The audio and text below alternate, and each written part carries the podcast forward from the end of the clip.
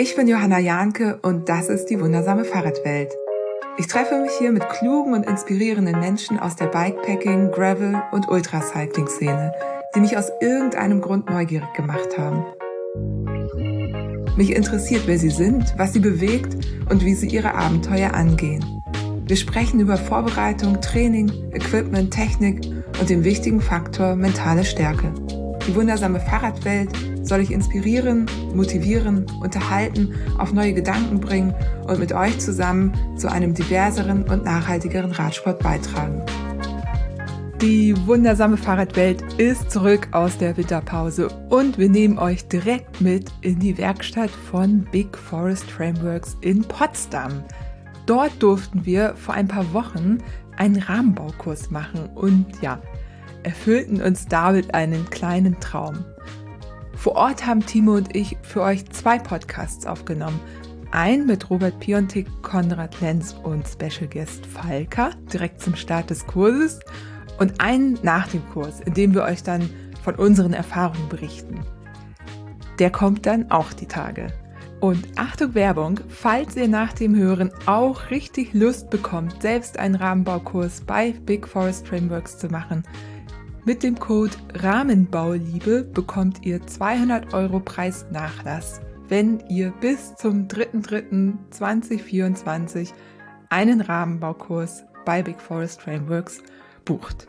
Wir können es sehr empfehlen, aber das werdet ihr dann auch noch hören, wenn ihr die beiden Podcasts hört.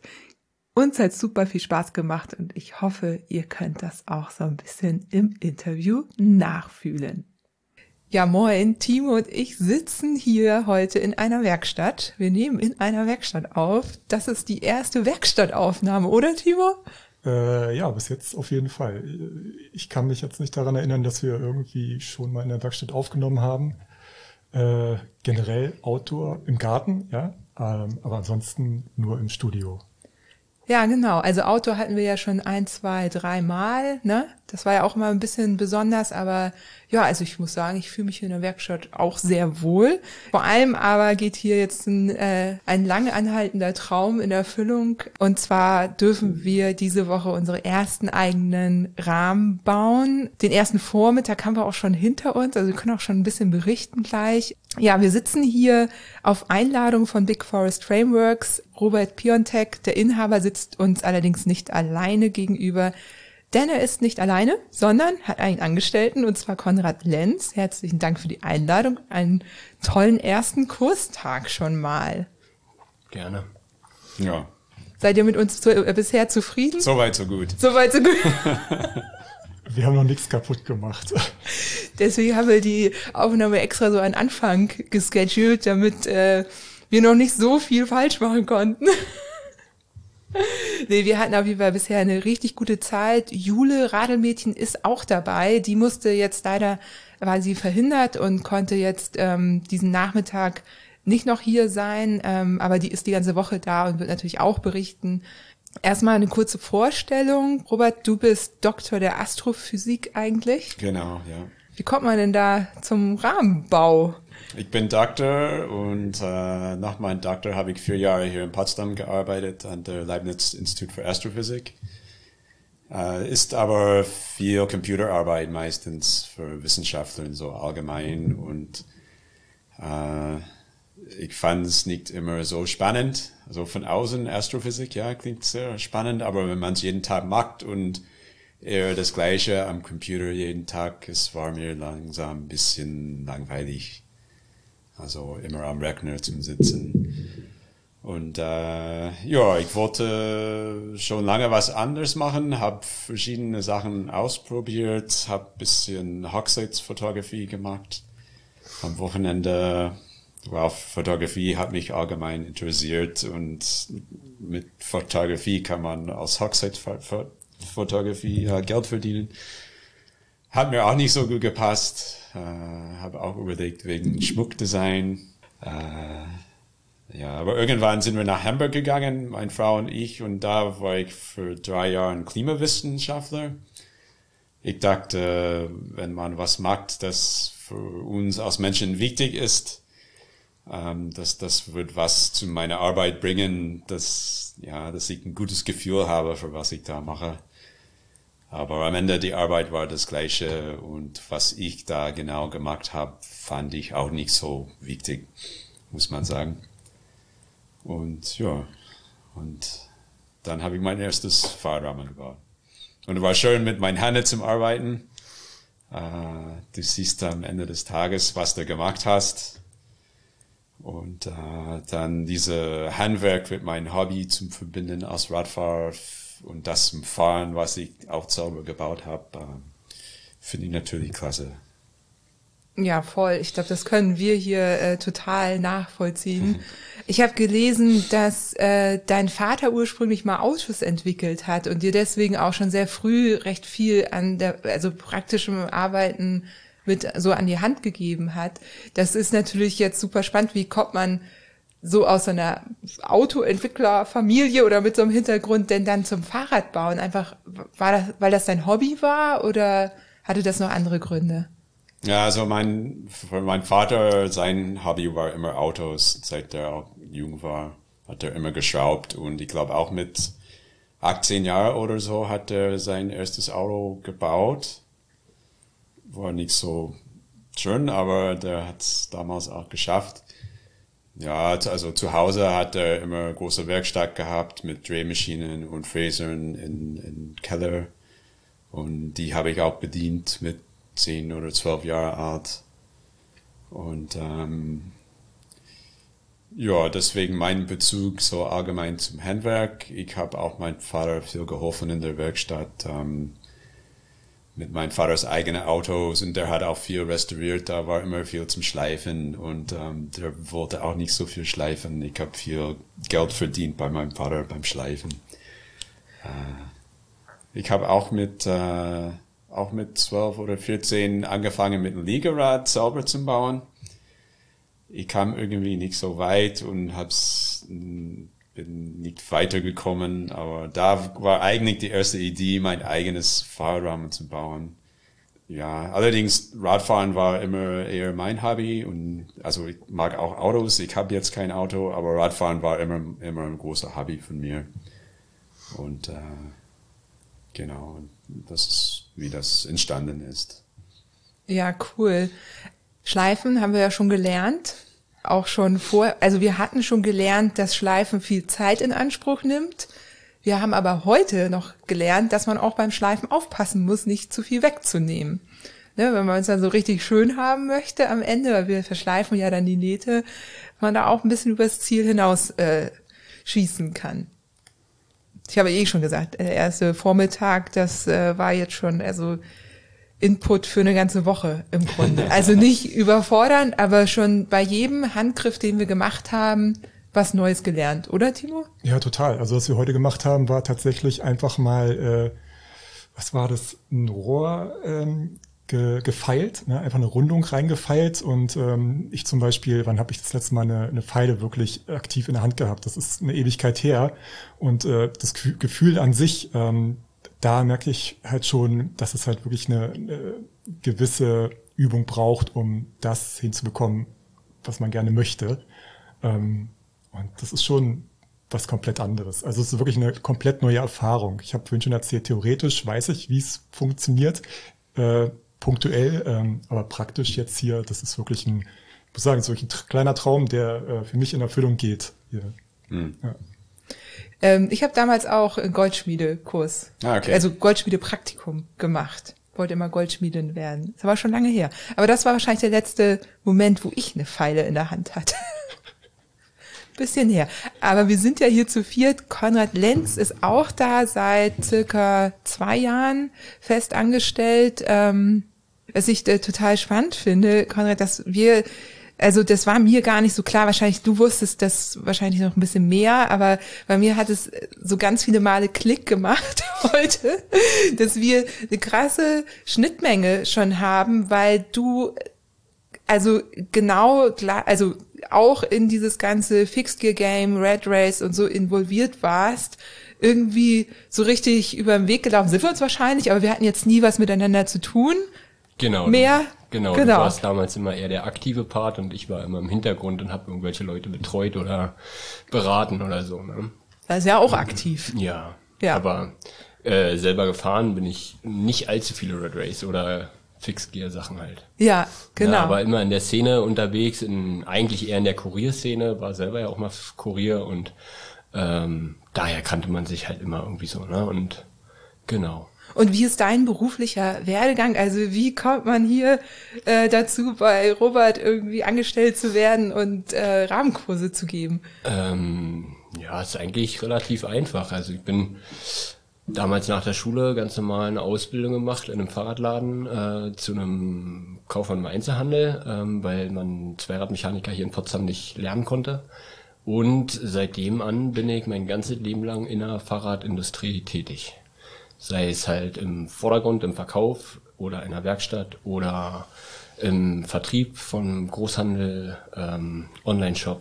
Alle Positionen, die man sich vorstellen kann, bin ich da durchlaufen. Und so eigenen ja. Fahrradladen gehabt und von dem eigenen Fahrradladen dann mit Robert zusammengeschlossen und jetzt machen wir Rahmenbau.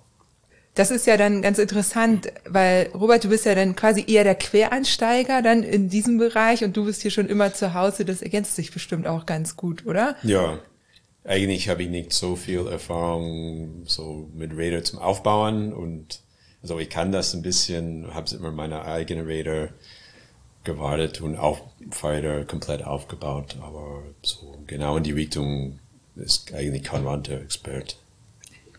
Ja, voll gut. Ja, und jetzt haben wir hier gerade eine kurze Unterbrechung gehabt und ja. Falker ist da und äh, hat hier tatsächlich Ende letzten Jahres auch ihren ersten Rahmenbaukurs gemacht und ist total begeistert. Und ich meine, ja, dann erzähl doch mal, dann bauen wir das jetzt hier ein. Also ich war natürlich vorher schon Feuer und Flamme und wollte auch meinen selbstgebauten Rahmen haben, aber ich hatte nie die Ambition, den unbedingt selber zu bauen. Und umso mehr ich dann geguckt habe und gerade nach der Bespoke war ich dann so und dachte, ich muss den unbedingt selber bauen, ich möchte das selber machen. Und dann äh, ja, hat Robert mich eingeladen, die Ladies Week mitzumachen. Und das war so, so toll. Ich war so Feuer und Flamme die ganze Woche und ähm, ja, konnte mir das gar nicht vorstellen, was das für eine Arbeit ist. Von außen betrachtet ist es, ja, sind es ein paar Schritte, dachte ich so, aber als man es selber gemacht hat, war ich so geflasht, was das für viele kleine Einzelheiten sind und dass man doch tatsächlich eine Woche braucht. Aber am Ende ist fertig. Was hast du für einen Rahmen gebaut? Ja, einen sogenannten Allroad-Rahmen. Genau, dass ich halt ähm, breite und dünne Reifen drauf machen kann und ja, mit so ein paar Kleinigkeiten, die halt von mir personalisiert sind, so wie ich es mir optisch auch vorgestellt habe. Und dadurch, dass ich ja einen eher kleineren Rahmen habe, ähm, konnte ich mir auch die entsprechenden Schrauben für die Taschen gleich platzieren und die Flaschenhalter so, dass auch zwei kleine, äh, zwei Flaschen auf einem kleinen Rahmen passen, was bei meinem jetzigen Fahrrad halt nicht so ist. Ja, es ist mega spannend. Wir hatten ja auch schon so ein bisschen darüber gesprochen, jetzt so ähm, werden wir auch jetzt nochmal drauf eingehen, dass hier auch Menschen oft herkommen, die einfach besondere Rahmen brauchen, weil sie entweder sehr groß sind oder sehr klein. Sehr groß können wir jetzt nachvollziehen, weil Timo, das war ja jetzt auch dein Thema immer, aber auch die sehr kleinen Rahmen, dass es da einfach gar nicht so viel gibt und wenn, dann sind die eben auch nicht so, wie man sie gerne hätte mit den Flaschen und ja, wenn man dann noch Taschen, Bike, genau, Flaschen Bikepacking. So. Genau, da haben wir heute nämlich auch, also Jule hat auch da besondere Wünsche und eben ein relativ kleines Rahmendreieck jetzt. Und genau, da gibt's dann auch eine Lösung, aber eben das kriegst du von der Stange auch nicht so mal eben. Ne? Ja, das und, stimmt. Und das ist ja ein Rahmen, den man, sag ich mal, für die Ewigkeit hat. Und wenn der dann einfach perfekt auf alle seine Bedürfnisse passt, ähm, weiß ich jetzt viel mehr zu schätzen, wo ich den selber gebaut habe, als vorher. Ja. Die Suche hat dann auch einfach ein Ende. Man hat dann den Rahmen bin sehr gespannt, wie du das Rad aufbaust. Wir beide bauen ja auch Allroad-Bikes. Ja. Und ähm, ja, mega. Müsst ihr uns unbedingt ein Bild schicken oder es wird wahrscheinlich gepostet irgendwie. Ja, ja auf jeden voll Fall. gut. Ja, schön. Vielen, vielen Dank ja, ich für deinen kurzen auch. Auftritt. Bis bald. Bis bald. Ja, cool, das war doch jetzt super. Das passte doch perfekt. Gleich der Beweis, dass wir hier nicht nur so irgendwie, weiß ich nicht, auf Drogen sind und rumsperren. Obwohl, ich muss sagen, in Werkstätten, irgendwie habe ich da immer gute Laune. Werkstatt High. Gibt's das? Äh, für mich auf jeden Fall. Ne? Also jede Werkstatt für mich, das ist halt ein kreativer Raum, äh, wo Sachen erschaffen werden und allein das ist für mich schon unheimlich viel wert. Ne? Und dann natürlich noch das Visuelle, also hier in der Werkstatt, wenn ich mich hier umgucke, ähm, gibt es ganz, ganz viele tolle Werkzeuge. Ähm, ich, so wie ich das jetzt überblicke, gibt es hier drei äh, vollständige Arbeitsplätze, ähm, unterschiedlich farblich äh, markiert. Das ist auch ganz großartig. Und egal, wo ich hinguck, ähm, überall sehe ich was, überall sehe ich was Neues. Also auch wenn ich jetzt fünfmal schon in die gleiche Ecke geguckt habe, eine Kleinigkeit fällt mir halt wieder auf. Und das ist für mich halt auch ein Punkt, der äh, wirklich sehr äh, positiv äh, ist und den ich total mag. Witzig, das mit den Farben ist mir noch gar nicht aufgefallen. Dir sofort, ne? Ja, total, weil diese ganzen Werkzeughalterungen, äh, die Robert hier gemacht hat, die sind alle äh, gedruckt. Ne? Das sind alles 3D-Drucke äh, in unterschiedlichen Farben und da werden halt die einzelnen Werkzeuge äh, integriert und aufbewahrt. Wenn die Tonqualität gerade ein bisschen gelitten hat, wir gucken hier gerade staunend nochmal in der Werkstatt rum. Ja, ja. ja, ja, cool. Ja, also haben wir natürlich alles schon dokumentiert. Ähm, genau, wo waren wir stehen geblieben? Ihr habt erzählt, wie ihr dazu gekommen seid. Ähm, Robert, wie du dazu gekommen bist, überhaupt so ein ähm, überhaupt Big Forest Frameworks zu gründen. Interessant dabei ist ja noch, dass du auch Maßrahmen gebaut hast im Auftrag. Machst du das jetzt eigentlich noch? Bietest du das noch an? Ein bisschen, aber wenig. Ja, so ein paar Rahmen im Jahr. Und was ich da direkt zu sagen kann, wir bauen ja auch einen Maßrahmen. Genau, ja. Also das sind keine, sag ich mal, du hast jetzt keine Standard Maße und wir suchen uns einen aus. Nein, die Rahmen, die wir bauen, sind auf unsere Bedürfnisse ja. eingestellt. Ähm, du hast ja auch gesagt, viele kommen, das, das eh, rutschen da jetzt schon so rein, warum Menschen eigentlich kommen und einen Rahmenbaukurs machen, so. Ähm, die haben dann ein Rad und sind entweder nicht ganz zufrieden, dann nehmen sie die Geo, finden die okay und wollen die noch ein bisschen abändern. Dann gibt's die Leute, die spezielle Rahmen bauen wollen. Und dann gibt's natürlich so wie wir, wobei Timo, bei dir ist ja auch mit dem großen Rahmen natürlich ein Grund. Ja. Aber mir ist so, ich wollte einfach gerne meinen eigenen Rahmen mal bauen. Ja. Also so, aber ich habe gar nicht so, ich bin, ich bin relativ norm gebaut, aber ähm, genau, so ein paar Ideen habe ich natürlich auch mitgebracht, aber so generell möchte ich das einfach mal gemacht haben. So, was gibt's noch für Leute? Habe ich da jetzt äh, so die Hauptgruppen abgedeckt oder mhm. wer kommt noch so? Ja, alle kommen hierher. Okay. Äh, und das ist eigentlich das Schöne bei die Kursen, ist die unterschiedlichste Leute kennenlernen zu können. Und das ist, was das Kurs auch interessant macht, ist die Leute, die hier sind mit unterschiedlichen Backgrounds und ähm, Erfahrungen. Also wir haben Arbeitslose hier ab und zu und auf die andere Ende Ärzten und Rechtsanwalten und auch Studenten und das ist immer anders und äh, das ist eigentlich, was die Kursen schon, schon macht für uns. Die Leute ja. zum Kennenlernen und auch so wie hier jetzt die Woche. Kann ich mir richtig vorstellen. Also ein Punkt, ihr habt uns ja auch eingeladen, weil ihr das Gefühl habt, dass Flinter-Personen oder jetzt Frauen, ne, eine größere Hürde anscheinend haben, teilzunehmen und ihr das auch schon so ein bisschen gespiegelt bekommen habt. So, was ist denn da die Hürde genau? Ja, viele ähm, denken halt, dass sie nicht genügend Grundkenntnisse oder Vorerfahrungen halt haben oder ähm, trauen sich dann halt nicht, ähm, sich anzumelden oder teilzunehmen, ähm, weil sie denken, sie können nicht so viel wie der Steno-Mann sozusagen und denken dann, dass sie irgendwie immer im Schatten stehen oder so oder sich halt ähm, zum Affen machen sozusagen, ähm, was halt aber gar nicht der Fall ist. So, ne? Also unsere Erfahrung ist eigentlich die, dass je mehr Vorerfahrung da ist, desto schwieriger wird's im Kurs sozusagen, den Leuten irgendwie äh, ein schönes Ergebnis mit an die Hand zu geben. So. Und je weniger Erfahrung vorhanden ist, ähm, desto besser wird das Endergebnis eigentlich. So. Ja, du hast vorhin gesagt, Frauen äh, hören auch äh, so eure Erfahrung, weil, weil eben das, ich vermute mal, da so das Selbstbewusstsein gar nicht so hoch ist, ähm, erstmal was so technische Sachen, handwerkliche Sachen angeht. Wir sprechen jetzt wirklich in Stereotypen, ne? Ja. muss man immer aufpassen, aber hören die irgendwie auch besser zu, lassen sich sagen, wie man die Pfeile halten muss und so. Genau, und, ja, also die ähm, sind ähm, machen halt einfach genau das, was man ihnen erklärt. Die hören zu und machen das dann. Und der Mann denkt halt so, der hört schon gar nicht zu. Also wir selber merken ja, hört derjenige zu ähm, und schaut zu, wenn wir irgendwas erklären. Oder denkt er sich so, ach, ich weiß, wie eine Pfeile funktioniert. So, ja, der hat mal eine Pfeile gesehen, aber wie ein Stück Rohr, so wie ihr heute Vormittag halt irgendwie gefeilt hat oder so. Das ist ja unser erster Schritt, der erste Probeschritt, den wir halt machen, ähm, wo wir das erklären.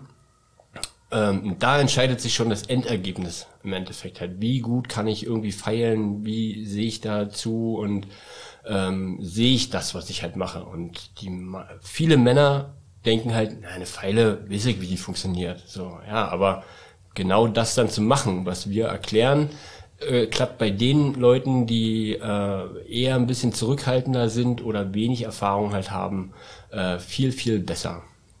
Also gut zuhören. Gut ja, zuhören. Manchmal klappt's, ja. ja, ne, bei dem, beim, wir haben ja ein Proberohr gefeilt und das war ja auch wirklich interessant, weil du hattest es genau gesagt, man muss aufpassen, dass man nicht irgendwie auf einmal die Rückseite mitfeilt und ähm, richtig ansetzen. Und das war, ging ja ganz schnell, dass wir auf einmal da fast zu viel weggenommen haben. Man denkt erst, oh Gott, man muss hier so richtig ackern. Und äh, man muss aber auch sehr genau arbeiten oder ein bisschen sich rantasten ne, und überhaupt ein Gefühl dafür entwickeln. Ja, also fand ich auch, weil ich habe mir auch vor, habe mich gefragt, ja, wie machen wir das denn? Ich will ja auch, ist der Rahmen dann wirklich stabil und so, ne? Aber es gibt halt Probeschritte vorher, bevor man so an den anderen, äh, ja auch ein bisschen teureren Rohrsatz rangeht und man kann ein bisschen üben. Genau, ja. Ja, und ist der Rahmen stabil dann? Jetzt könnt ihr es sagen. Ja. ja. Ja. Also du schaffst das problemlos im Kurs, dass dein Rahmen stabil genug ist. Um, und auch zum Löten. Eigentlich viele haben Angst von Löten und von der Brenner. Die haben noch nie einen Brenner in der Hand gehabt. Die haben noch nie geschweißt. Um, und machen sich Gedanken, dass das überhaupt klappen könnte. Um, aber wenn du jemanden hast, der dir das zeigt und weiß, wo man vielleicht ein bisschen aufpassen sollte, du schaffst das problemlos zum Löten, dass der Rahmen stark genug ist. Ja. Wir bauen ja unseren, wir bauen ja einen Rahmen, wir haben uns für eine Technik, also für einen Kurs entschieden. Ihr bietet ja unterschiedliche Kurse auch an. Man kann zum Beispiel auch einen Rahmen mit gemufften äh, Rohren, also mit Muffen bauen. Ähm, das ist quasi ein bisschen einfacher, weil man die Rohre dann steckt eher, als dass man die alle so aneinander anpassen muss und genau die, dass sie genau in, ineinander fassen. Naja, die Schräge genau richtig ist, die Winkel und so weiter. Ähm, wenn man jetzt gar keine Ahnung hat vom Rahmenbau. Welche Möglichkeiten gibt es mit Stahl, wir sind ja hier bei Stahl, einen Rahmen zu bauen und welche bietet ihr hier an? Im Kurs kannst du fast alle normale Rahmen bauen. Mountainbikes, Rennräder, Gravelbikes, Trekkingbikes sind die normalen, die hier im Kurs gebaut sind.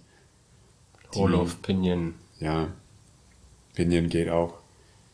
Und mit Muffen kann man eigentlich alles bauen. Da ist man ein bisschen begrenzter mit Geometrie und Winkeln, weil die Muffen gibt es in bestimmte Winkeln. Und äh, manchmal, zum Beispiel, du kannst kein Mountainbike bauen mit Muffen. Weil die Mountainbikes haben normalerweise eine längere Gabel und die Gabellänge ändert zu stark die Geometrie. Und daher von, von mit diesen Winkeln gibt es keinen Muffen. Ähm, aber im Grunde genommen kann man fast alles bauen mit Muffen. Du musst vielleicht ein bisschen die Geometrie anpassen, aber meistens ist das okay.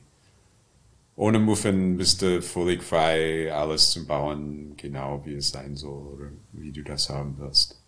Weil du ja dann die Winkel selber anpassen kannst. Also Genau. ich sage immer, Muffen sind so Verbindungsstücke zwischen Oberrohr und äh, Sitzrohr zum Beispiel und Sattelstreben. Da gibt's dann ein festes Stück, in das dann die Rohre, ich erkläre es jetzt einfach mal so ganz, ganz einfach, dass die Rohre dann quasi reingesteckt werden. Ja. So. Also so alte Stahlrahmen, die man auf der Straße sieht, da sieht man so, gibt's ganz tolle Muffen, so ganz schön verziert. Da gibt's ja auch Rahmenbauer, die eine richtige Kunst draus machen, so ganz tolle Muffen zu bauen. Die kann man natürlich theoretisch auch selber anfangen, äh, anfertigen. Aber wenn man so die Muffen kauft, dann gibt's eben so ein paar Standardwinkelgrößen und nach denen muss man sich dann richten. Genau. So. Da wird ja tatsächlich auch sowas wie 3D-Druck wieder interessant.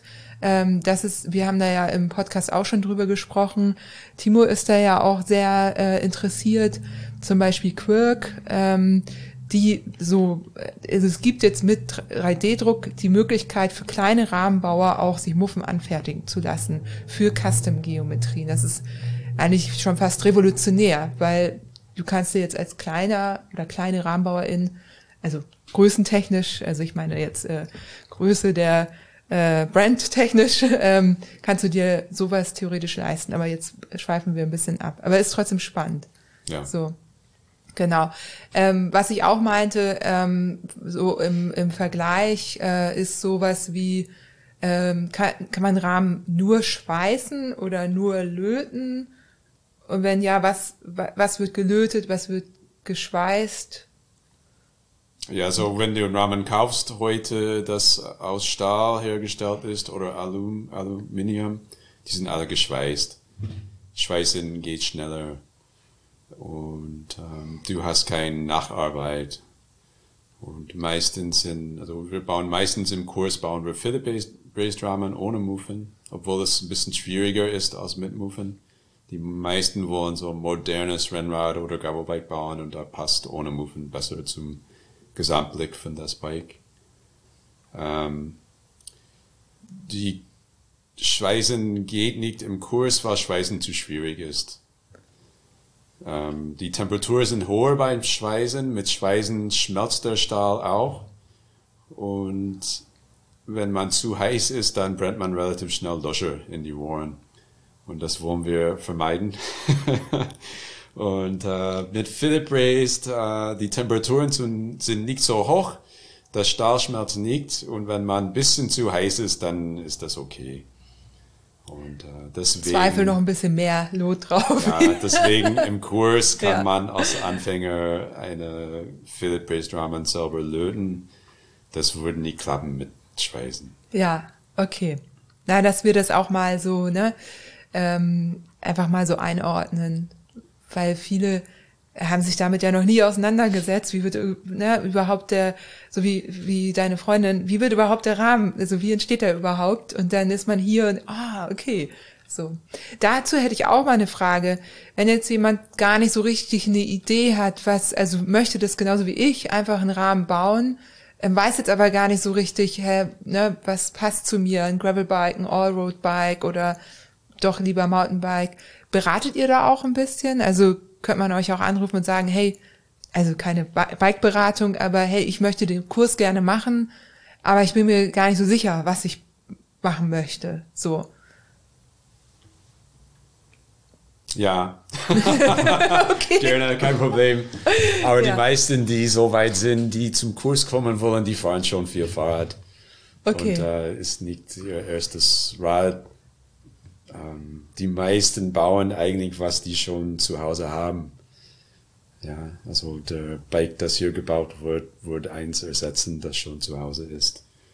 Ähm, Warum ist das so? Weil ich meine, ja, Na, der Rahmenbau an sich ist für, für, für die meisten Leute die absolute Endstufe des Fahrraddaseins halt. Ne? Man fängt halt an, man kauft sich Komponenten, tauscht die selber aus irgendwie, dann kauft man sich einen einzelnen Rahmen, baut den halt irgendwie auf, dann geht's vielleicht weiter, dass die Leute anfangen Laufräder selber zu bauen und irgendwann ist man an dem Schritt, man hat alles irgendwie schon gemacht und nur diesen Rahmen selber, den hat man halt noch nicht selber gemacht und ähm, das sind so die meisten, die dann so sagen, jetzt möchte ich noch das letzte Stück am Fahrrad wirklich selber mal schaffen haben ähm, und das einen Rahmen selber bauen halt. Ne? Das ist halt die eine Gruppe, die andere Gruppe sind halt einfach die, die physiologisch irgendwie ähm, einen Grund haben, einen eigenen Rahmen zu haben weil irgendwie lange Beine, kurzer Oberkörper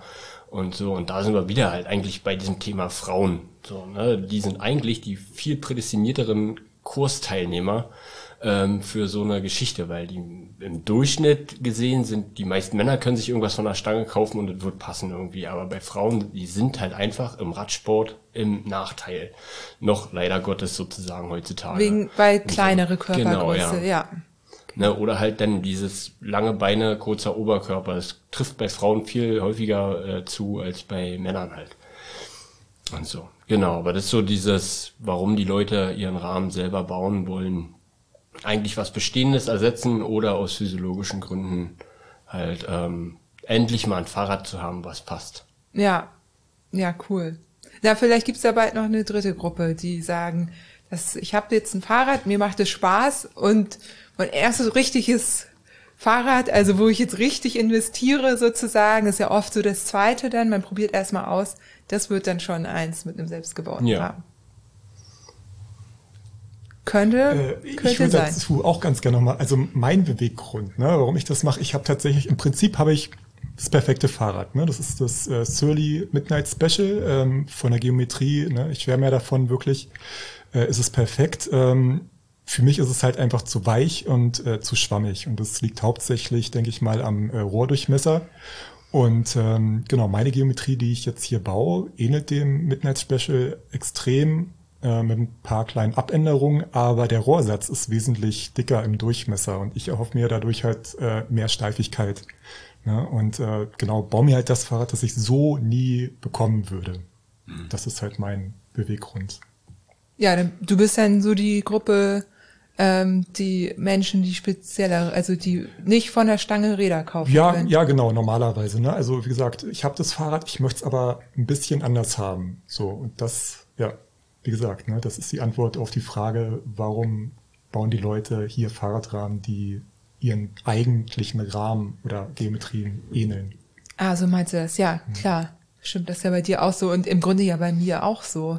Ich habe ja auch eine Geo oder ja, die Geo ist jetzt ähm, schon ein bisschen anders, aber ähm, genau, es ist ein Ersatz eigentlich für mein letztes Carbonrad, das ich noch habe. So. Aber N plus eins ist ja eh hier. ähm, ja, ähm, was ich mich die ganze Zeit gefragt habe, äh, passt jetzt, also ist jetzt so ein bisschen anderes Thema, aber der Name Big Forest Frameworks, woher kommt der? Ja, die Name ist entstanden, bevor das erste Fahrrad gebaut war, der erste Fahrradrahmen. Ähm, ich bin viel Mountainbike gefahren vorher. Eigentlich bin, bin ich eher ein Mountainbiker. Ähm, bin in die 90er angefangen mit Stahlrahmen von Schwinn und mit Canty-Bremsen und 26 Zoll. Und äh, bin viel in den Wald gefahren und ich glaube, der Name hat mir gut gefallen, weil es mit Natur verbindet war. Ähm, ich fahre jetzt meistens Rennrad, aber es ist immer am schönsten, wenn man nicht gerade in der Stadt ist und äh, deswegen hat der Name mir gut gefallen. Damals. Okay vor elf Jahren. Ja. Da hast du, kannst du zumindest immer an den Big Forest denken, selbst ja, wenn du auf dem Rennrad da haben wir auch, In Michigan haben wir auch viel Wald. Ah, okay. Ja, wir haben äh, Michigan gerade, muss ich jetzt mal eine Anekdote erzählen, wir haben gerade einen Podcast über den DeLorean gehört. Der äh, Entwickler kam ja auch aus Michigan. Auch eine interessante Geschichte.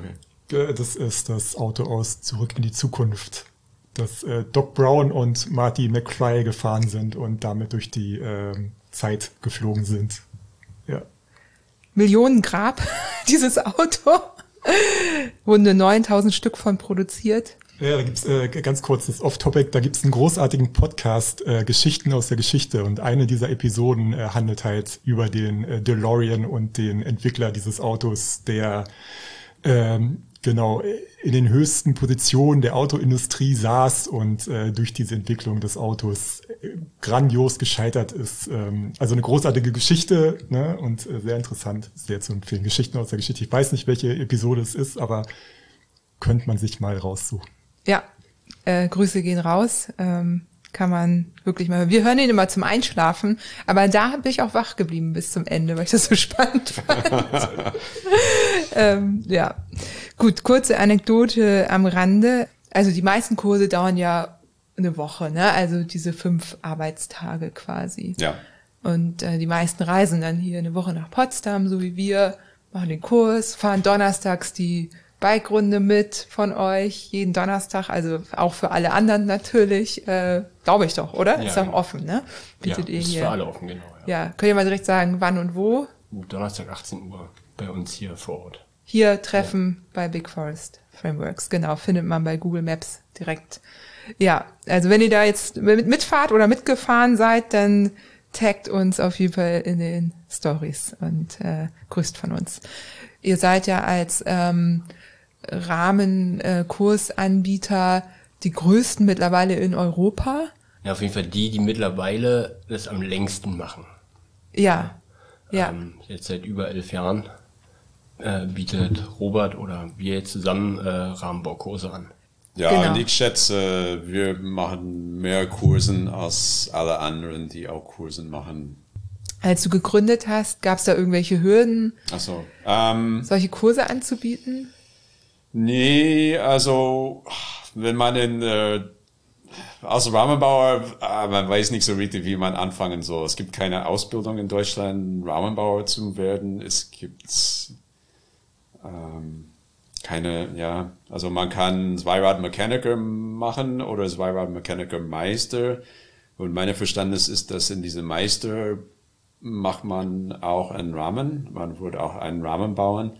Aber da bist du nicht vorbereitet, Rahmenbauer zu werden. Allerdings, das ist vielleicht das Passendes, das hier überhaupt gibt.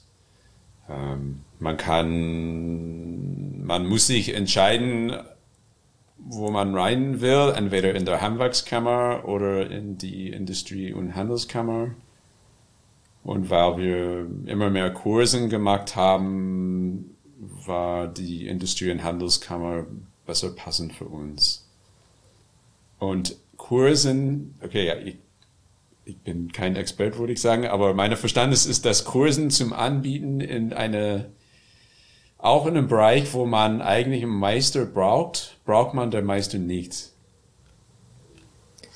Und Rahmenbauer ist dann auch anders, weil da ist keiner Meister als Rahmenbauer. Das heißt, es ist alles ein bisschen Grauzone und ja, Okay. ich bin in der Industrie- und Handelskammer gelandet und da sind wir immer noch. Und ich denke, das passt uns am besten, weil die Auftragsarbeit ist nur ein kleiner Teil von was wir hier machen. Ja, alles klar. Ja, ne, hat mich nur, also da gibt's ja manchmal absurde Regelungen, gerade für Sachen, die noch kein richtige, keine richtige Heimat haben. Wobei auf der anderen Seite, ich meine, Fahrradrahmen werden schon so lange gebaut, also wundert mich. Aber es, ne? Genau, und der Anteil, ähm, wenn du den Meister machst, ist der Anteil äh, von diesem Rahmenbaukurs, soweit ich weiß von einem Freund, der das gemacht hat, ähm, ist wie bei uns eine Woche, wo du halt dann in, dem in der Meisterschule quasi einen Rahmenbaukurs machst oder einen Rahmen selber baust.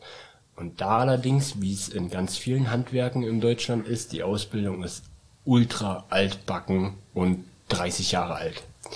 Und ähm, wenn du in diesem in dieser Meisterschule was Modernes bauen möchtest, bist du sowieso komplett raus. Es geht nur gemuffte Trekkingfahrradrahmen. So, ähm, aber irgendwie was moderneres, ein Gravelbike oder irgendwie so, da sagen dann dort vor Ort die die die Lehrer sozusagen schon, nee, geht nicht, funktioniert nicht, äh, können wir nicht machen, äh, weil die mit ihren Mitteln dort begrenzt sind. Und ähm, Philip Race oder so ist sowieso für die ein absolutes Hexenwerk. Ja, das geht im Fahrradbereich gar nicht, sozusagen. Da, da sind die noch ganz weit hinten dran. Und so, also dieser Teil, den du dort machst, ist nicht relevant sozusagen für, für einen Rahmenbauer. Du lernst halt da ein bisschen feilen und so und wie du die Muffen zusammensteckst, aber mehr auch nicht. Ja, krass. Also ich habe auch schon von einigen aktuell wirklich bekannten Rahmenbauern gehört, die haben auch mit so einem Kurs angefangen. Ne? Das Ja, muss man sich mal vorstellen. Unzählige deutsche Rahmenbauer haben bei Robert vorher gelernt. Ja, interessant. Dann ist vielleicht auch noch eine Frage, die sich irgendwie so Nerds, die ne, da so die Gruppe, die sich äh, schon viel mit Fahrradbau äh, und äh, überhaupt auseinandergesetzt hat, also oder mit allem außer dann den Rahmenbau, weil das jetzt noch kommt. Ähm, mit welchen Rohrsätzen kann man denn hier bauen? Also wir haben äh, Rohren von Columbus und Reynolds hier. Hat ein bisschen historische Gründe. Am Anfang hätte ich vor, mehr Mountainbikes zu bauen und Reynolds hat bisschen spezielle Rohren, die besser zu Mountainbikes passen. Ähm, deswegen, hätte, also am Anfang habe ich erst mehr Reynolds Rohren gekauft. Inzwischen eigentlich wurden hier wenig Mountainbikes gebaut, sondern eher Rennräder und Gravelbikes. Teilweise, weil ich danach mehr Rennräder gebaut habe und dann weniger Mountainbikes. Und Columbus andersrum hat Warren, die Reynolds nicht hat. Und ähm, deswegen habe ich dann auch dazu Columbus Warren gekauft.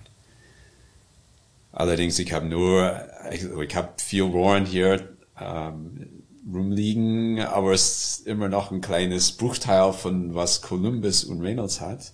Also wenn man in die Kataloge da reinschaut, und äh, deswegen reicht mir erstmal nur zwei Hersteller von Warren hier zu haben, obwohl es gibt eigentlich auch noch viel mehr, die man anbieten könnte. Ja, und Jule und ich haben jetzt ja jeweils Columbus ja. Rohrsätze und bei Timo ist, auch. das ist jetzt auch komplett Columbus. Äh, der hat eine, eine Sitzrohr von Reynolds. Ah ja. Weil der Rahmen so groß ist. Genau, das ist ja vielleicht interessant. Ne? Timo, du hast dich entschieden, also du hast es vorgeschlagen, äh, Robert. Sitzrohr mit einem, einem, größeren Durchmesser zu nehmen. Also 31,6 hast du jetzt ja. gewählt, ne? Einfach wegen Steifigkeit.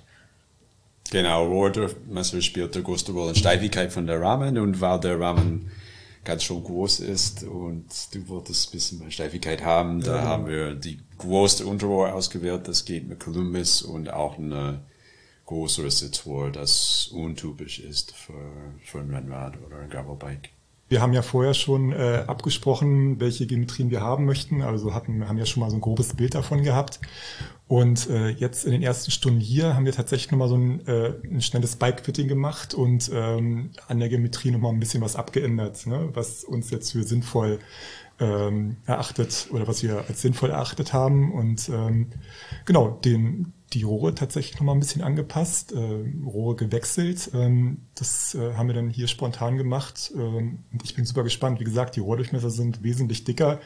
Und ähm, auf das Gesamtbild zum Schluss bin ich gespannt. Ne? Also ein Stahlrahmen mit doch sehr groß dimensionierten Rohren, die dann doch verhältnismäßig leicht sind. Ähm, das habe ich mir im Prinzip gewünscht und ich gebe mein Bestes, um das nachher umzusetzen, so dass nicht nur ich äh, zufrieden damit bin, sondern Robert äh, oder ihr ich auch. Ich bin immer zufrieden. Ja, perfekt. Dann ist alles gut. Ja, Timo. Es, jetzt hängt's an dir, ne? Ja, no, no pressure. no pressure, no pressure. Ja. Ähm, welches ist denn das außergewöhnlichste Fahrrad, was hier gebaut wurde? Ja, das ist relativ einfach. Ähm, da haben wir einen aus Potsdam, der heißt Lars. Und der hat der Kurs für Geburtstag oder Weihnachten bekommen. Eigentlich nur eine Woche. Und Lars ist von 20 Zoll Räder begeistert. Hat einen Murtan und mindestens eine, wenn nicht zwei. Und der dachte, ja, warum soll ich ein normales oder quasi ein normaler Raum bauen, wenn ich die Chance habe, was extra Besonderes zu bauen. Und der war zwei Wochen hier und hat ein Pinion 20 Zoll Lastenrad, Longtail Lastenrad gebaut. Wow, okay. Mit viel, ganz schon viel Rohren, mit viel Schneiden und äh, ja, also war viel Arbeit und das war auf jeden Fall das Aufwendigste, das im Kurs gebaut war.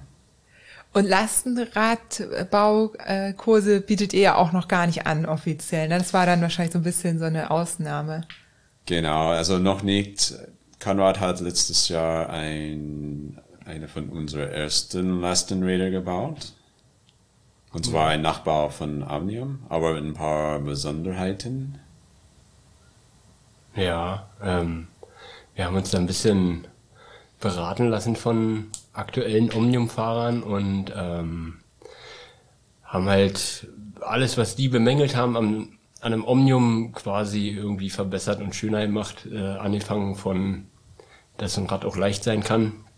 Also unseres wiegt komplett 15,5 Kilo, äh, komplett aufgebaut. Ähm, 29 Zoll Hinterrad mit äh, breiten Reifen hat jetzt das ganz neue Omnium auch in verlegten Zügen, so solche Sachen halt, Lichtkabel innen drin verlegt und äh, einfach ein bisschen schicker als, als so ein originales Omnium halt. Ein bisschen, ja, viele kleine technische Details halt umgesetzt. Ähm, und wir wollten aber speziell halt wirklich ein sportives Lastenrad halt haben, um unsere fertigen Rahmenkartons dann zur Post zu bringen und so halt. Und so, genau, ja. Und ähm, das war jetzt der erste erste Projekt sozusagen ein Thema Lastenrad, in einem großen Lastenrad. Und äh, weil wir einfach gucken wollten, wie, wie, wie viel mehr Aufwand ist es, äh, sowas zu bauen? Kriegen wir es überhaupt mit unseren Rahmenlehren halt äh, äh, realisiert und waren erstaunt, dass es doch eigentlich ziemlich einfach für uns zumindest umsetzbar ist und ähm, im Mai kommt der erste dann für einen Lastenradkurs. Wow. Wie viel Urlaub haben wir noch? Wie viel Urlaub hast du noch? Ich kann ja selber entscheiden. Mach das mal mit dem Bildungsurlaub. Fädel das mal bitte ein. Dann komme ich wieder. Steht auf der Liste. Ja, ja, cool. Äh, könnte ich mir echt auch vorstellen. Also klar, es ist natürlich dann ähm, baut man sich erstmal einen normalen Rahmen und dann vielleicht einen Lastenradrahmen. Vielleicht ist das so die, keine Ahnung, aber ähm, ein bisschen Vorkenntnisse, aber vielleicht kann man den auch direkt bauen. Ja, also derjenige, der da kommt, der hat null Vorkenntnisse ähm, in, im Rahmenbau oder so. Der fährt schon Ewigkeiten Fahrrad, ähm, auch viel Fahrrad, aber ähm, hat noch nie selber ein Fahrrad gebaut oder so. Und ähm, ja, war jetzt von unserem sozusagen, was er auf der Bespoke gesehen hat, dann so überzeugt und ähm, fand das einfach toll ähm, und dachte sich, okay, dann lass ich gerne mit dem Gravelbike halt sein. Ähm, da habe ich genügend Räder, die ich dafür nutzen kann ähm, und baue mir halt dann lieber sowas, was dann für den Alltag irgendwie praktischer ist und nochmal den Fuhrpark ein bisschen erweitert halt. Ja, voll gut. Kann ich total nachvollziehen. Also wäre auch mein Gedanke. Ja, müsst ihr, wir werden das verfolgen. Ja. Ich hoffe, es gibt dann schöne Bilder und ein bisschen Berichterstattung. Ähm, voll gut. Genau, Vorkenntnisse hatten wir schon gesagt, man braucht keine. Timo und ich sind ja auch bewusst mit null Vorkenntnissen, also praktischen, wir haben natürlich ein bisschen auch, muss man ja sagen, ne? ich habe jetzt auch schon mit Firmen zusammen Feedback gegeben und, und Rahmen entwickelt, aber praktische Vorkenntnisse haben wir beide null. Und das ist auch wahrscheinlich die Regel hier. Äh, die Regel würde ich nicht sagen, aber okay. die meisten haben nicht so viel Erfahrung ja. mit Metallarbeit. Die meisten haben schon Pfeile in der Hand gehabt oder Bohrmaschine benutzt. Selten hat jemand geschweißt oder gelötet. Oder wenn dann, das ist schon 20 Jahre her in die Ausbildung oder Praktikum, das ist auch normal. Ja. Okay, aber wie gesagt, es ist möglich, komplett ohne Vorkenntnisse ja, ja. und auch wenn man gar nicht so handwerklich irgendwie viel macht, nee. ähm, dann, dann ist es möglich. Das finde ich einfach wichtig zu sagen, weil ich ja. glaube, dass das auch eine Hürde sein kann. Je weniger, desto besser von der Sache her, aber man darf halt keine Angst haben. Das ist so das Wichtigste. Wenn ich halt wirklich, gibt ja halt Menschen, die haben Angst vor Feuer und die stehen dann hier und wollen halt aber einen Rahmen löten. Das wird schwierig. Ja. So, aber ähm, ansonsten null Erfahrung ist überhaupt gar kein Thema und jeder geht hier am Freitag mit einem fertigen Rahmen nach Hause. Ich, ich merke, ich bekomme gerade schlechtes Gewissen. Ich habe mir neulich auf YouTube heimlich äh, ein Philip Brace Video angeguckt ei, ei, ei. und dachte, ich liegt mir schon mal so ein bisschen äh, Infos, um dir, Johanna, ein bisschen um voraus besser dazustehen. Die Nähte werden es nachher entscheiden. Guck mal, eben war ich noch entspannt war so, ach, no pressure. No pressure. Und dann guckt er sich heimlich da YouTube-Videos an, Frechheit. Naja. Gab es jetzt schon mal Wünsche, die so extravagant waren, dass sie nicht erfüllt werden konnten? Ja, irgendwie so ein zwei Meter hohes Tollbike, 16 äh, Zoll mit Beiwagen oder was weiß ich. Oder so Ideen von Leuten, wo ihr sagt, äh, okay, wie kommt ihr darauf? Na, manchmal muss man dann relativ schnell versuchen, die Leute einzuschätzen. Ähm, bei dem einen kann man mehr realisieren als bei dem anderen. Ähm, und manche Sachen sind ein bisschen wild und ähm, wo man halt einfach vielleicht auch die Sinnhaftigkeit so ein bisschen hinterfragen muss halt. Ähm, weil manche Sachen machen keinen Sinn, das zu bauen und ähm, dann muss man die Leute da auch ein bisschen einbremsen und sagen, das ist nicht realisierbar in einem Kurs. Oder ganz klar sagen, du kannst das machen, aber du wirst es nicht in fünf Tagen schaffen, sondern du musst dann halt nochmal wiederkommen oder so. Sowas kommt schon ab und an mal vor, aber von der Sache her ist grundsätzlich alles möglich und wir kriegen das auch von der Sache her immer bis Freitag hin. Wir können ja mal darüber sprechen, was eigentlich so an den einzelnen Tagen gemacht wird. Einfach mal so grob einen Überblick verschaffen, weil das stellt man sich ja mal nicht vor. Ne? Also ich dachte auch so mehr oder weniger, man bestellt halt die entsprechenden Rohrsätze und dann ne, muss man vielleicht ein bisschen feilen und dann passt das alles. Also ich übertreibe jetzt, aber ähm, in, es gibt ja auch Rahmenbaukurse, wo das wirklich einfach auch schon so vorbereitet ist. Ne? Und dann ähm, sagte mir irgendwer bei euch, ist, sucht man sogar selber die Rohre mit raus. Ne? Also äh, wir haben die ja überprüft. Gut, die waren jetzt schon in unserem Kästchen drin, aber wir schneiden die zu, ähm, wir feilen die und so weiter. Und das ist schon besonders, dass wir wirklich, so wie du sagst, ähm, Konrad, dass wir wirklich alles selber machen. Ne? Das, ich meine, vielleicht meine Hilfestellung zwischendurch, klar. Ähm, ich glaube, das ist auch einfach cool, weil das eben dann ähm, eben dafür sorgt, dass man eben in dieser Zeit auch fertig wird, ne? wie du sagst. Ja, ne? Weil da ist es ja auch blöd. Wenn dann der Rahmen nicht fertig geworden ist, dann lieber ein bisschen mehr Hilfe. Ja. Ähm, aber dass man grundsätzlich eigentlich alles selber macht. So. Also ich würde dazu sagen, dass allgemein gibt es keine Garantie, dass du hier am Freitag fertig bist. Ähm, aber im ganzen Großen sind die meisten schon Freitag fertig. Ab und zu müssen wir ein bisschen länger am Freitag. Und noch seltener schaffen wir es nicht. Und dann müssen wir überlegen, wie die letzte Arbeitsschritte gemacht wurden. Da kannst du nochmal kommen oder wir machen das fertig eher die Leute wollen nochmal hierher kommen und den Rahmen fertig machen. Die wollen das absichtlich. Genau. Ja, finde ich auch okay, kann ich auch verstehen. ähm, und zum Spezialitäten von Ramen, also ich würde nicht sagen, dass du kannst alles bauen, das du bauen willst. Das muss schaffbar in die fünf Tage sein, weil diese extra Tage zum, hinzukriegen sind meistens für uns beide schwierig. Du hast Arbeit und wir haben Kursen und ähm, das kriegen wir doch hin. Aber ich versuche die Rahmen zum eine normale Rahmen zu begrenzen. Also du kannst einen normalen Rahmen bauen, hier bauen. Es geht auch Sonderwünschen, aber es muss auch ein bisschen begrenzt werden, so dass ich denke, dass du eine Chance hast, den Rahmen hier fertig zu kriegen in die fünf Tage. Also Leute, baut, baut eure eigenen Rahmen. Fairer geht's nicht. Das stimmt, ja. Also das ist eigentlich was Cooles mit der Kurs, ist du weißt genau, wo das Ding her, herkommt, wer das gebaut hat. Ist auch regional. Ein gutes Material, Stahl, also irgendwann, wenn der nicht mehr fährt, hoffentlich wird es lange dauern, aber da ist eine gute Path, dass dein Rahmen recycelt werden kann, im Gegenteil zum Carbon. Ja, wissen ja auch die HörerInnen, dass wir sehr großer Stahlfan sind. Aus genau den Gründen.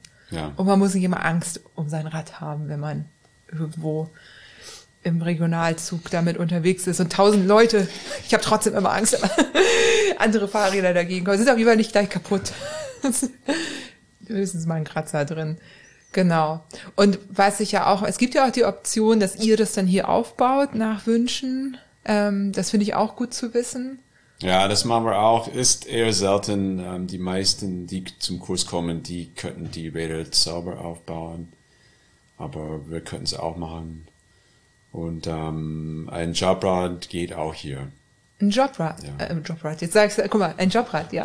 Genau. Ich habe deinen Akzent schon übernommen. so schnell geht das. Ach, das ist ja cool. Ja. Okay, also Bildungsurlaub noch nicht, aber Jobrad geht schon. Ja. Perfekt. Ja. Ja. Gibt es irgendwas, was ich jetzt, also mir werden sicherlich noch Sachen einfallen, ähm, aber Timo und ich werden ja auch nach dieser Woche noch berichten, wie es letztendlich war, die ganze Woche hier zu sein. Jetzt haben wir ja einen, naja, so quasi Dreivierteltag. Ähm, ist jetzt auch schon später Nachmittag, also wir haben schon ganz schön viel gemacht heute. Aber von eurer Seite, gibt es noch irgendwie eine Info oder irgendwas, was ihr gerne ansprechen würdet, wo ihr sagt, hey, das werden wir immer gefragt oder da wollten wir schon immer mal was zu sagen, was ich jetzt nicht angesprochen habe? Ja, also du hast gefragt, ob man Erfahrung braucht oder nicht hier zum Kurs zum Kommen. Und du brauchst wirklich keine Erfahrung. Ähm, aber man, man muss das machen wollen. Wenn du das willst, du kannst das und wir zeigen, wie das geht. Also du schaffst das. Aber es ist schon 40 Stunden Arbeit hier. Ich würde es nicht als anstrengend beschreiben, aber manche finden schon ein bisschen anstrengend mit ist alles so neu und so viele unterschiedliche Sachen. Ähm, aber wenn du das machen willst, dann wir können zeigen, wie das geht und äh, du schaffst das. Cool. Und ich hab, wir haben es vergessen oder ich hab's. Jetzt sag doch mal, was passiert an den einzelnen Tagen? Hm. Ja, dann haben wir erstmal meistens Geometrie. Also wir bereiten uns vor ein bisschen und machen meistens eine Info vorher, bevor du hier bist, mit wie wir denken, das sein könnte, so dass auch du klar im Kopf bist mit alles wie Trade Lager Standards und Store War Standards und Kabelführung ein bisschen, dass wir einen Plan haben. Und dann sitzt dich auf unserer Bikefitter, da haben wir ein, quasi ein Fahrrad, der verstellbar ist, so dass du sitzen kannst, wie du auf das neue Bike sitzen würdest. Und dann kann ich und Konrad deine Sitzposition ein bisschen angucken. Wir sind nicht Profis mit Bikefitting, aber ein bisschen Blick haben wir schon. Und vielleicht muss ein bisschen größer oder kleiner sein, der Rahmen oder höher. Und das machen wir zuerst und dann üben wir ein bisschen mit Schneiden, wie man die Rohr schneiden kann mit Pfeilen oder mit die Lochsägen. Und dann geht's relativ schnell zum Bauen. Wir schneiden erstmal die Hauptrohren, Unterrohr, Oberrohr, Sitzrohr auf die Länge mit die richtigen Winkeln hoffentlich. Dann wird die Bohren in die Vorrichtung eingestellt und ein bisschen angepasst mit die Pfeilen. Dann ging es um Kabelführung in die Hauptrohren mit die Ösen für die Wasserflaschen meistens, vielleicht auch ein Ober Ösen an Oberrohr für eine Oberrohrtasche. Und dann zum Kettenstreben, die wurden meistens nachgebogen und geschlitzt und gedrückt für die Kurbel und dann gelötet zum die Ausfallenden. Wir sind jetzt bei Dienstag, Mittwoch ungefähr. Ja. Oh, aber schon ganz schön viel gemacht dann. Und dann die wurden geschnitten zum Trade-Lager, dann angepasst und dann wurden die Kettenstreben mit die Vorderdreieck geheftet in die Vorderrichtung und dann gelötet in der Fahrtstand, weil man muss immer viel drehen beim Löten, so dass der Schwerkraft mit uns ein bisschen arbeitet. Jetzt sind wir bei Donnerstag ja, Mittwoch, Nachmittag, Donnerstag früh.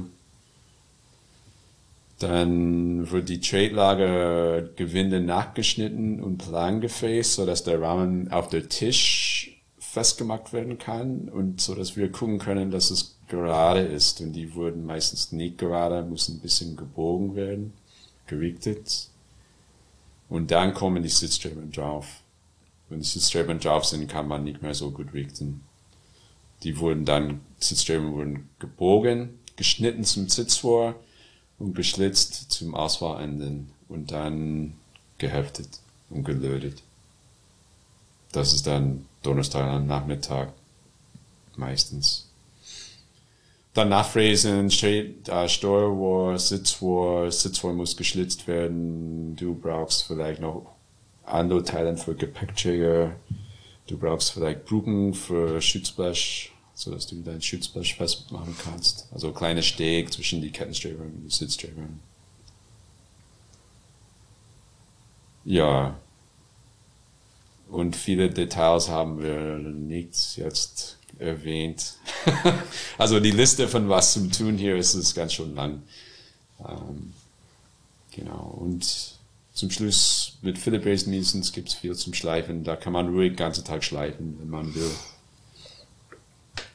Das es wollen muss, wir. Wir es muss nicht Wir geschliffen wollen. werden. Doch, doch, doch. Wir wollen, dass es so gut aussieht, wie nur irgendwie möglich. Ja. Ja, das haben wir gehört, ne? Dass man gerne mal einen Tag einfach nur schleifen könnte, theoretisch. Ja. Ja.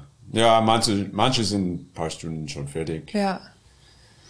Ähm, manche ja, haben mehr vor als andere. Für manche ist das sehr wichtig, dass das sehr schön ist. Und für andere. Rate mal, zu welchen wir gehören.